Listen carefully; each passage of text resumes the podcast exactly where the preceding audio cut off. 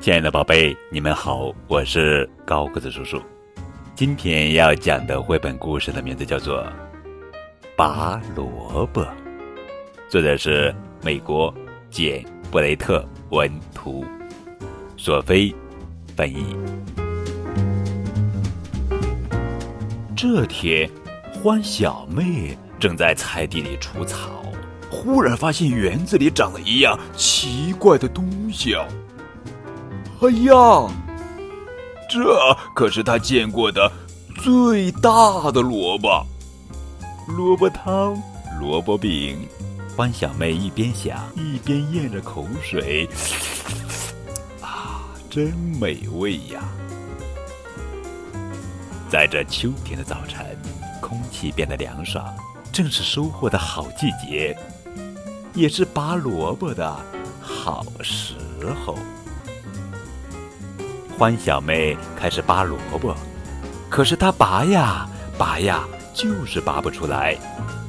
欢小弟热心地说：“让我来帮你吧，来，抓紧我，我的胳膊力气大，一下子就能把它拔出来。”他俩一起拔呀拔呀，可是萝卜依旧待在坑里一动不动。孩子们，欢妈妈大声说。我只要轻轻一扭一拽，就能把这个萝卜拔出来。瞧好了，学着点儿。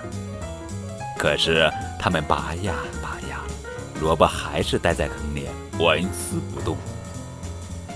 这时，欢爸爸也慢悠悠地走了过来，他笑哈哈地说：“还是让我来吧，让你们看看什么叫小菜一碟儿。”哈哈。可是，萝卜一点儿也不给欢爸爸面子。这时，一片雪花从空中落下来，然后是第二片，接着又是一片。一旦泥土冻结实了，再要拔萝卜，可就得等到明年春天喽。爱吃烤萝卜的小刺猬灵机一动，说：“我有一个好主意，我可以把刺……”扎在萝卜上，大家一起用力，然后嘿，呵，嘿，呵，萝卜就拔出来啦。可是他们嘿，吼，嘿，吼，嘿，喝了老半天，萝卜依旧一动不动。正要赶回城里的杨先生路过菜地，看到这一幕，洋洋得意地笑了起来。呵。你们这群乡巴佬，怎么连工具也不会用？看我用脚把它勾出来！呵呵。杨先生拉呀拉呀，用力拉呀，萝卜一寸也没挪窝呀，又失败了。这时候来了一匹大马，路过这儿，也停了下来。我的力气大得很，他嘶鸣着说：“来！”帮我把马轭拴在那个美味的萝卜上，这样在天黑之前，我们就能吃上盐拌萝卜块儿了。马轭发出清脆的响声，大家齐心协力地拉呀拉呀，可萝卜还是在地里一动不动。一只神气的小公鸡在一旁看了老半天，刚才呀，它差点儿和菜锅来了一次亲密接触。所以现在得找个新家才行。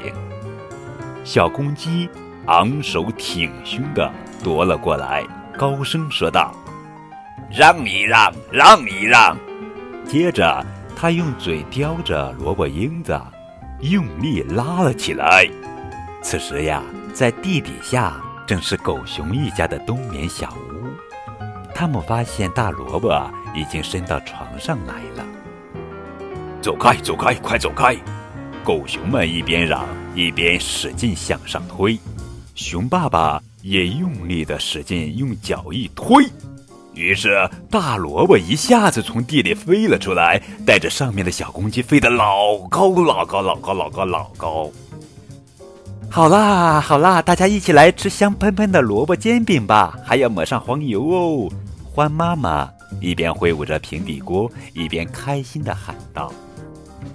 欢小妹拿出家里最好的那把小黄椅，招呼小公鸡坐在上面。很快，又酥又脆，还丝丝的冒着热气的萝卜饼就煎好了。小公鸡，欢迎你和我们住在一起，多久都可以。欢爸爸宣布说：“说起来，这么能干的伙伴，可不是每天都能遇到的呀！”哈哈哈哈。